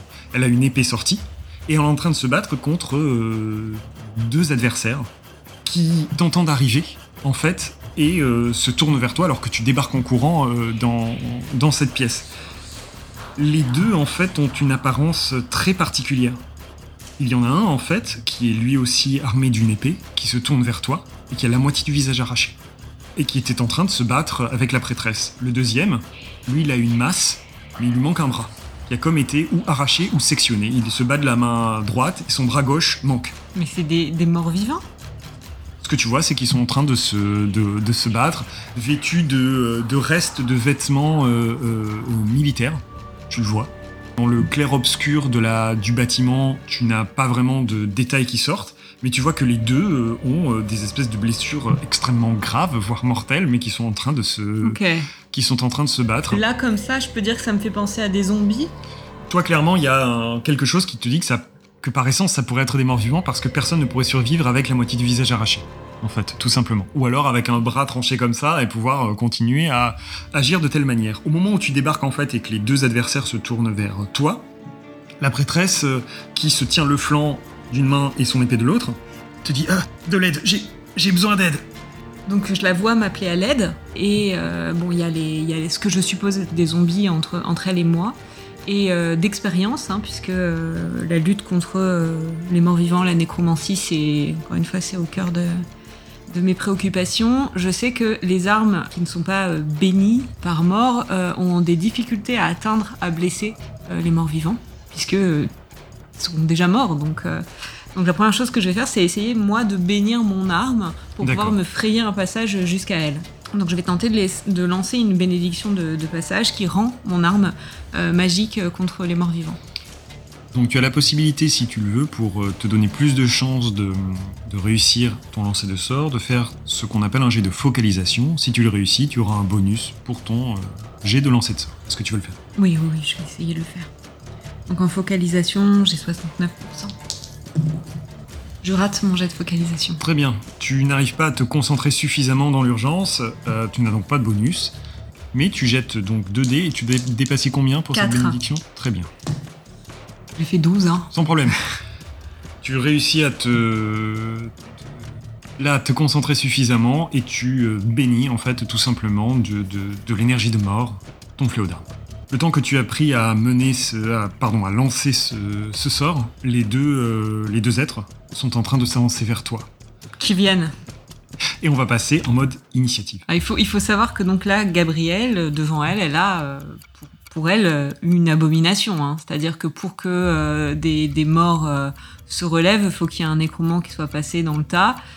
donc, bon, pour, elle, là, on va pas faire de quartier. Hein. C'est il faut que ça soit annihilé. Donc probablement elle se met à hurler de rage euh, en disant Venez ici Vous allez rejoindre le séjour des morts Et vraiment elle sort son, fléau qui brille un peu parce qu'il a été béni et là elle est, euh, elle est on fire. Hein. Vraiment. Euh. Parfait. Alors nous allons faire nos jets d'initiative comme nous l'avons fait précédemment avec les bandits. Bah il est pas terrible le mien parce que j'ai fait, j'ai fait 1. Bien. Donc avec ma valeur euh, d'agilité, euh, bah, ça fait 5 euh, en tout. Je vais faire un jet global pour les... Oh pour les adversaires, Donc, ils ont fait 10. 10, donc 13, donc clairement ils ont l'initiative sur toi. Ils ont réussi en fait à fondre vers toi alors que tu étais en train de bénir ton fléau. Je vais Ils, me faire taper. et ils vont commencer par essayer de t'attaquer tous les deux effectivement. Le premier qui t'attaque, c'est celui avec la masse qui se trouve à ta gauche, qui lève sa masse, son bras est tranché, l'autre bras est tranché, et au moment en fait où il va te frapper, tu l'entends, enfin, ou essayer de te frapper, tu l'entends en fait euh, dire quelque chose, dans une langue que tu ne connais ou ne reconnais pas. Il te dit euh, Karak Vanir, Kazul Valaya, avec un espèce de gargouillement lié à l'état euh, global de son corps On dirait du nain. et tu, euh, tu entends euh, l'autre euh, l'autre euh, euh, l'autre adversaire avoir des borborigmes euh, qui pourraient ressembler au même type de langue, sauf qu'il a la moitié du visage arraché, donc en fait ça ne sort pas correctement. Et je ne reconnais pas du nain, hein, puisque j'ai fréquenté quand même des nains au niveau de la sonorité. Tu peux me faire un jet euh, d'intelligence si tu veux. Non, pas du tout. Là comme ça tu n'as aucune certitude. En tout cas c'est une euh, langue auquel tu n'associes euh, rien de particulier. On va donc euh, passer au jet d'attaque du premier adversaire. 74. Donc clairement, il essaie de te porter un coup de masse, euh, peut-être déséquilibré par euh, l'entrain avec lequel il, euh, essaie de te, toucher. Il loupe complètement son coup, tandis que l'autre, armé d'une épée, essaie lui aussi de te toucher. Il fait de son côté 80, c'est un échec patenté, et les deux te loupent, peut-être parce que tu es malgré tout encore suffisamment agile pour éviter leur... Ah non, mais c'est parce que mon Dieu me protège et je leur dis Vous pouvez pas me toucher Vous pouvez pas Mon Dieu me protège Maintenant, à moi de vous régler votre compte je sors mon fléau. Et c'est parti, tu fais ton jet. Donc, est-ce que tu restes toujours sur euh, euh, une attaque brutale? Alors, je rappelle qu'il y a une particularité aussi, c'est que de par euh, l'expérience qu'a acquis Gabriel, elle a maintenant deux attaques partout. Tu dois donc choisir entre faire deux attaques ou faire une attaque brutale avec bonus. Non, je vais faire deux attaques. Ok, très bien. Donc je le fais à sec, hein, sous ma capacité de combat. c'est ça, euh, exactement. Tu n'as pas de bonus. Tu peux en faire. Alors ça passe. Très bien. 25. 25, tu tapes directement dans les bras. Nouveau combat 2D. Ok. Donc en tout cas, je fais 9. Plus 7. 9 plus 7, ça fait donc euh, 16. 16. Euh, moins 4 d'endurance, donc euh, ça fait 12. Moins. bah, alors tu vois qu'en fait, ils ont des protections qui sont militaires. C'est clairement des anciens soldats. Et euh, ils portent euh, de la maille ainsi que euh, une armure de cuir complète. Donc ils sont un peu protégés au niveau des bras. Donc en gros, j'enlève 5 à ce que tu. aux dégâts que tu as fait. Tu avais fait combien? 16. 16, donc il, il prend 11, donc je lui mets un énorme coup au niveau du bras droit. Tu attaques lequel des deux d'ailleurs? Oh, le premier qui passe, hein, je ne sais pas. Donc ce sera celui avec le bras manquant. Donc Oui. tu tapes en fait au niveau de, de- de- de- du bras qui, qui manie la masse. Il prend un énorme coup, il y a des éclats euh, de sang et d'os au moment où, tu, où ton arme entre en contact avec son corps, mais ça ne le déstabilise pas assez pour qu'il s'effondre. En revanche, je sens que mon coup porte. hein. Tout à fait. Est-ce que, je, est-ce que mon arme réagit? Est-ce que moi je sens que là euh, j'ai, j'ai, j'ai touché un mort-vivant? Tu vois que ton arme ne réagit pas différemment que d'habitude. Donc ils sont vivants. Tu vois que la bénédiction que tu as appliquée n'a pas d'effet supplémentaire. Questionne ça. Mais ils saignent. Il y a des éclats ouais, de sang et d'os. Bon, ok, alors euh, peut-être que c'est autre chose, euh, peut-être que peut-être qu'ils sont contrôlés ou ensorcelés, je sais pas. Bon, à voir. Ou alors c'est des zombies de, de... non, c'est pas possible qu'ils soient. Bon, je sais pas. C'est pas le moment de réfléchir, Gabriel là. Il reste une Euh, attaque. Donc j'enchaîne, hein, si c'est possible. C'est parti. Bon, pareil, 29. Ok, 92 cette fois, ce sont les jambes que tu vises. Sur le même, j'imagine? Oui, 14. 14, donc là, on va passer en mode critique. Tu vas euh, me jeter un descend et on va déterminer. euh, 91. Ok, alors, un petit rappel de règle quand un antagoniste ou même un personnage arrive à 0, à 0 point de vie, toute attaque qui le touche, en fait, passe ce qu'on appelle en mode critique. Et plus les dégâts sont importants, en fait, plus les effets critiques vont être importants. Euh, si c'est une petite blessure au-delà du seuil de 0, bah, peut-être qu'une pièce d'armure va exploser. Et puis quand c'est très très élevé, bah, peut-être que le personnage va être broyé en deux. Donc là, tu as fait combien Tu m'as dit 91. Ok. Donc ce qui se passe, c'est que ton arme s'abat de nouveau de manière extrêmement violente sur son bras et tu lui broies le poignet. En fait, son- tu entends les craquements des os au moment où le, le fléau entre en contact avec ce qui reste de son bras. Et tu vois qu'en fait, euh, donc il lâche son épée et sa main n'est plus tenue que par un résidu de filaments et de muscles qui tremblent. Il ne semble pas ressentir de douleur particulière, mais la violence du choc fait que malgré tout, il s'effondre au sol. Et il lâche son arme, j'imagine. Et il lâche son arme, Bon. tout à fait. Donc il est hors d'état de nuire pour le moment. Pour le moment, on va passer au tour de celui qui reste debout, celui avec... euh, alors oui, non, pardon, c'est celui avec la masse. Il, il perd son arme, sa masse. c'est- Et c'est celui avec l'épée qui reste debout, qui va maintenant de nouveau essayer de t'attaquer, et qui lui ne va pas s'embêter et essayer de faire une attaque brutale. en fait. 28, ça passe. Et donc, il te touche au niveau des jambes, en fait. Et tu le vois de manière assez euh, habile. C'est-à-dire que tu as déjà été euh, confronté à des zombies ou des squelettes, et tu ne les as jamais vus aussi euh, habiles, agiles dans la manière de se battre, Ouais, en fait. c'était plutôt ensorcelé. Hein. Qui leur, leur permettrait de pas sentir la douleur, de pas d'être un peu téléguidé, peut-être. À voir. Donc, je vais juste faire ses, ses dégâts de base. Donc, c'est bonus de, bonus de force, il a une épée. Euh, 7 plus 3, euh, 10. Donc tu ne peux opposer, euh, puisque tu, tu es en vêtement de voyage, tu n'as pas de protection autre que euh, ton endurance naturelle. Tu as combien en bonus d'endurance? 3. 3, donc 10 moins 3, tu prends 7 points de dégâts. Euh, L'épée qui, en fait, te, te- te tranche tout le long de la jambe, sans pour l'instant, heureusement, euh, atteindre les ligaments, mais qui te font perdre pas mal de sang. Je suis euh, très mécontente parce que ça fait mal. J'imagine. Donc c'est pareil, hein, je vais euh, là moi je cherche pas à discuter, je suis vraiment je, je pense qu'il y a quelque chose qui n'est pas euh, qui n'est pas naturel là-dedans. Donc euh, on incapacite et on voit après. Donc euh, je vais faire mes deux attaques sur la personne restante. Ok. La première attaque ne passe pas, tu peux tenter ta deuxième. Oui, Ok, 10. 10, Donc ça fait 1 en pleine tête. Donc il est protégé par une petite calotte de cuir. 13. tu lui mets un énorme coup euh, qui en fait continue d'entamer la moitié de son visage qui est déjà arraché en fait. Donc il a plus qu'un espèce d'amas de chair qu'on peut difficilement associer à un visage. Euh, Il y a de nouveau du sang, des, des- un sang léger. C'est pas comme si en fait euh, le, le- le- t'avais explosé de grandes veines. Il y a un peu de sang mais qui semble presque sec Ils sont morts, c'est pas Euh, possible. et des éclats d'os. Mais, mais il est encore en état de t'attaquer et donc il va essayer. Il est euh, pas en critique là avec les deux coups qu'il s'est pris t'as fini celui qui était là. Ah oui non, je, confonds avec les, les bricots. Je crois que je tabasse tout le monde. C'est vrai qu'il y a beaucoup de tabassage. Donc, lui est encore en état d'essayer de te porter un nouveau coup. 46. Ça passe. 51. Je vais faire les dommages. Donc, 46, il te touche en plein torse. Prends 5 points de vie. Donc là, il plante profondément en fait son épée de manière assez habile sur ton flanc. Donc ça fait deux blessures importantes que tu Oui, là prends. je commence à, à souffler un petit peu. hein. Et c'est à toi. Je suis une fanatique, c'est-à-dire que tous les combats sont jusqu'à la mort. hein, donc, euh, Derrière, tu vois que la prêtresse de Verena euh, est en train de souffler et elle a deux doigts de l'inconscience en fait avec la blessure qu'elle a au flanc. elle va pas venir m'aider quoi. Alors, c'est pas grave, ça passe 24. Ok, tu tapes en plein dans le torse. 14. 14. Là, clairement, tu me fais ton jet de pourcentage de critique. 15. Ok. C'est simple en fait, tu finis par euh, euh, prendre ton élan. Bah décris-moi en fait, en plein, en plein dans le torse, tu vas le frapper. euh, Bah là, c'est- là, ressemble c'est simplement que je suis blessée, euh, je suis en colère, je commence à avoir une longue journée alors que c'est le début de, de- de la journée.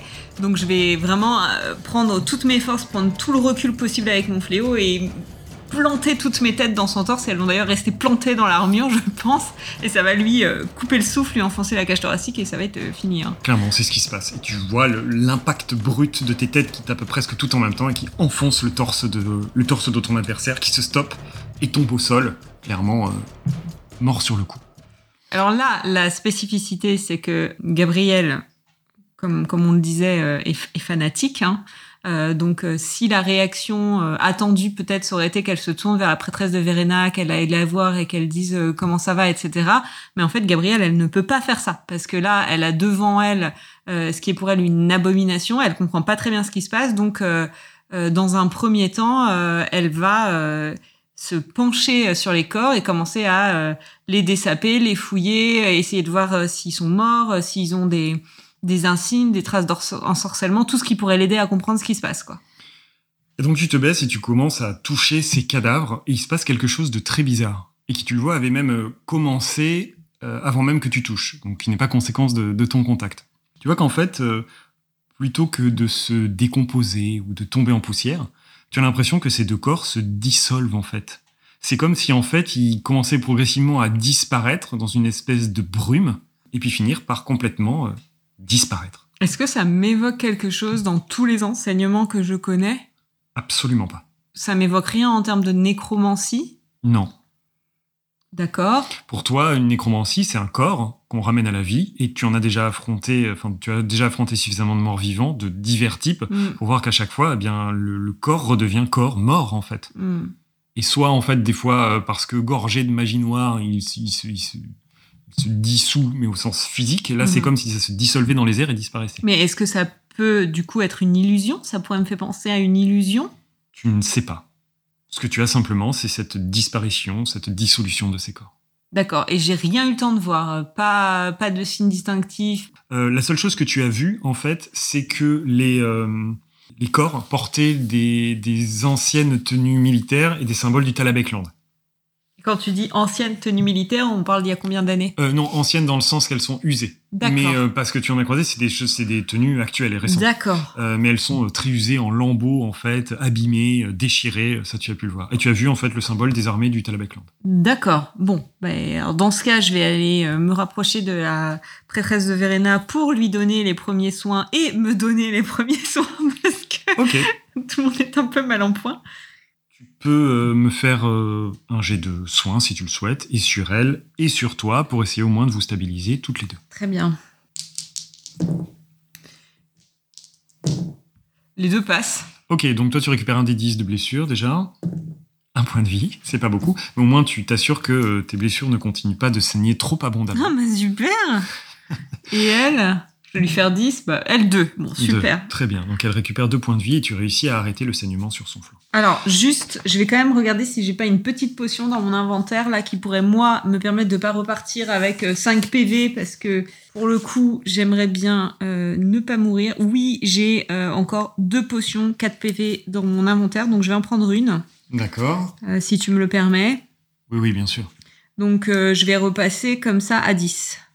Donc, euh, bien, maintenant que tout le monde est un peu euh, stabilisé au niveau santé, euh, je vais euh, m'approcher de, de cette prêtresse et lui demander euh, de me raconter. En fait, elle avait donc perdu connaissance peu après que, que le combat se soit engagé. Tu l'as stabilisée et elle reprend un peu ses esprits.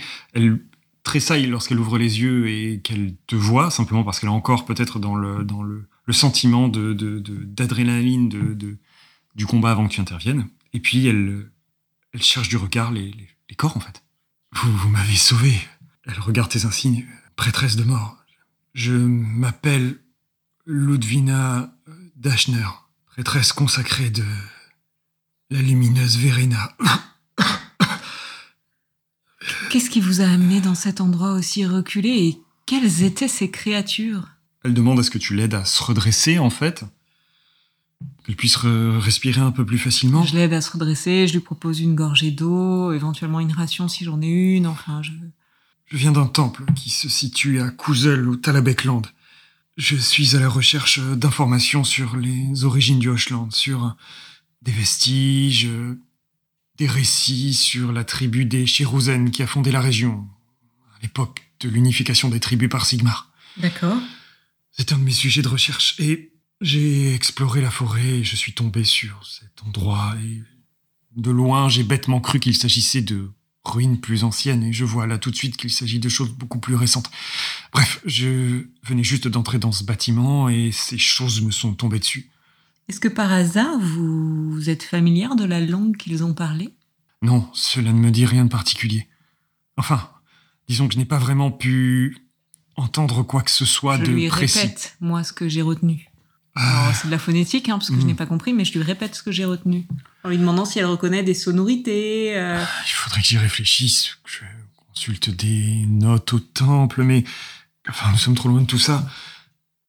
Ça me semble une langue très ancienne.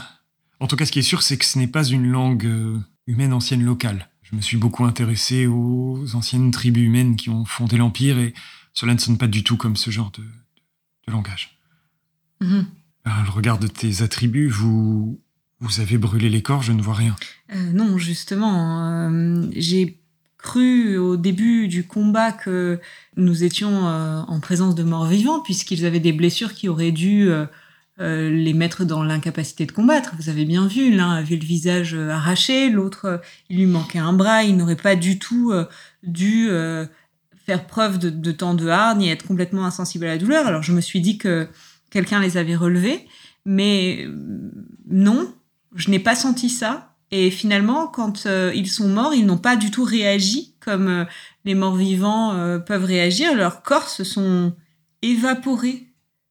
Et j'étais en train de me poser la question de savoir s'il s'agissait d'illusions, d'un sortilège, ou si même ils avaient été déplacés dans, dans l'espace et qu'ils étaient retournés là d'où ils venaient. Mais en tout cas, c'est comme si matériellement, ils n'avaient pas été là. Et ils ne sentaient pas la douleur, ils ne sentaient pas les blessures, et leur sang ne coulaient pas comme ils devraient couler, comme si peut-être ils étaient euh, hors temps ou en tout cas il y avait quelque chose qui n'était pas naturel. Est-ce que ça vous évoque quelque chose? Non, cela dépasse complètement mon domaine de connaissance. Je suis spécialisé dans l'histoire notamment. Et... oh, pardonnez-moi, mais j'imagine que ce qui vient de se passer entre directement dans vos prérogatives, mais j'aurais besoin d'aide pour que vous me raccompagniez mon camp de base. Je suis installé dans un petit village un peu plus au nord Bien sûr, mais est-ce que vous voulez même que je vous raccompagne à votre temple? Oh non, non, Couzol se trouve à plusieurs longs jours de marche et j'ai déjà été blessé lors de différentes expéditions. Vous m'avez aidé à temps, je n'ai pas rejoint les jardins de votre dieu, Verena me protège, et ce que je fais ici est très important pour moi. Euh, entendu, je, vais vous raccompagner, il faudrait simplement que vous me laissiez euh, un peu de temps pour terminer ma tâche euh, auprès des autres corps qui sont un peu plus haut dans le camp. Elle regarde sa blessure et puis comprend en fait, comprend les, enjeux étant elle-même prêtresse. Oui, bien sûr, je ne saurais vous, éloigner des devoirs de, votre culte. Je vais juste m'asseoir un petit peu et ça, reprendre mes esprits. Je vous ai stabilisé, de toute façon, vous n'êtes dans aucun euh, danger euh, présentement. Moi, je suis pas plus inquiète que ça. Hein. Je me doute bien qu'elle que c'est pas confortable, mais bon, c'est c'est pas que j'ai pas d'empathie, mais c'est juste que je suis tellement habituée moi à marcher avec des trous euh, un peu partout que voilà. Euh, là, je sais qu'elle est pas en danger, donc je ressors et euh, je me redirige vers vers les corps que j'allais brûler, quoi. les corps n'ont pas bougé. Évidemment, tu les installes sur les bûchers, allume les bûchers. Il y a cette odeur de bois humide qui se dégage avant que les flammes prennent. 30 minutes, les trois bûchers ont brûlé, et tu t'attelles à les éteindre pour évidemment éviter un incendie. Avant d'aller rejoindre euh, la prêtresse de Verena, je vais quand même faire le tour euh, du camp, des bâtiments, euh, voir s'il y a eu d'autres traces d'occupation récentes, si je peux relier la présence de, ces deux créatures un peu étranges à d'autres signes présents dans les bâtiments, des symboles, des sensations, peu importe prends le temps de, balayer l'endroit en fait et tu ne, tu ne trouves rien de très très euh, satisfaisant en fait. Tu vois que clairement les, bandits se sont installés là parce que c'était un endroit euh, facile d'accès, pas si loin que ça de la route et en même temps suffisamment en retrait pour être protégé. Euh, moins dense comme je l'ai décrit que le reste de la forêt, des bâtiments qui auraient pu les abriter si nécessaire. Rien de, de très suspect. Pour le reste, les ruines sont des ruines il n'y a pas de traces d'activité autre. C'est vraiment un champ de coupe qui a été abandonné et des bâtiments qui ont été abandonnés. Mhm. Et à part la présence de, la prêtresse de Verena, qui t'a expliqué la, raison de, sa venue ici, il n'y a rien de particulier. Bon. Je me rapproche de la prêtresse de, Verena euh, et, donc je lui je la charge à moitié sur mon épaule et puis, euh, et puis euh, on se dirige vers son camp. Elle donne des indications donc pour rejoindre le petit village de Haresdorf, comme elle te dit, qui est un village qui se trouve euh, à la fois en bordure de forêt et en bordure de rivière. Et il vous faut deux bonnes heures à pied pour pouvoir rejoindre euh, le village, notamment parce que euh, bah, vous avancez lentement avec elle blessée et toi qui, malgré le fait que tu te sois stabilisé, n'est pas non plus au top de ta forme. Et au long de ces deux heures, par deux fois, vous apercevez dans la, la brume humide qui se dégage de la forêt, plusieurs dizaines de mètres, par deux fois, vous apercevez des silhouettes, identiques à celles que tu as affrontées, et qui ne semblent pas hostiles, ne se dirigent pas vers vous. Tu ne sais pas si elles vous ont vu ou pas, mais tu les vois errer, avec deux, trois éclats de voix, ces éclats de mots, hmm. identiques à ce que tu as déjà entendu. Deux heures euh, plus tard, vous finissez par émerger de la forêt, et tu découvres devant toi le petit village de Arresdorf. Et je te propose qu'on s'arrête ici pour, pour cette session. Moi, j'ai très très hâte de, de, connaître la suite. Ça serait moi, on continuerait encore, mais oui, parce que euh, c'est vrai qu'une des choses qu'on n'a pas encore précisé, c'est que probablement euh, là, il va y avoir euh, plus de deux parties à cet épisode. Oui, alors c'est dur d'estimer précisément, mais je pense qu'en soi, c'est un, un, scénario qui va effectivement demander plus que plus que deux parties.